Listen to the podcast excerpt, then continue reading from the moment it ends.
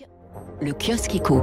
Les urgences et les défis du gouvernement Borne, c'est la une des échos, pouvoir d'achat, emploi, retraite, transition écologique, les priorités du gouvernement. François Vidal y reviendra dans son édito à 7h10, soulignant une certaine continuité plutôt bienvenue, alors qu'il faut agir contre l'inflation et lancer rapidement les réformes promises.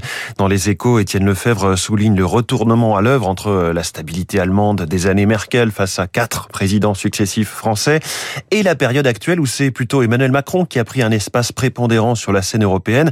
Les reconductions de Bruno Le Maire et de Clément Beaune, chacun dans son couloir, allant dans le sens d'une stabilité et d'un positionnement pro-européen. Pouvoir d'achat, Bercy renvoie la balle au patron, c'est à dire dans le Parisien. Le ministre de l'économie Bruno Le Maire réunit ce lundi après-midi les principales organisations patronales. Objectif, prendre le pouls des dispositifs que les entreprises pourraient mettre en œuvre. L'assurance à l'épreuve du changement climatique. C'est la une du Figaro Économie.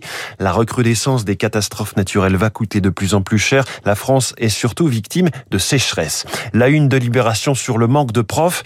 La grande vacance, c'est le titre. Cette année encore, les chiffres des recrutements des enseignants inquiètent. Une baisse mécanique, objecte le ministère, puisque les conditions d'admission au concours viennent de changer.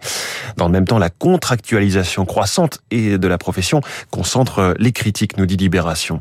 Et puis l'aviation d'affaires redécolle grâce au Covid. C'est un article du Figaro Économie. Les jets privés ont profité de la fermeture de nombreuses lignes commerciales pendant la pandémie. La convention annuelle des constructeurs d'avions d'affaires ouvre ce matin et jusqu'à mercredi à l'aéroport de Genève. On referme ce kiosque éco.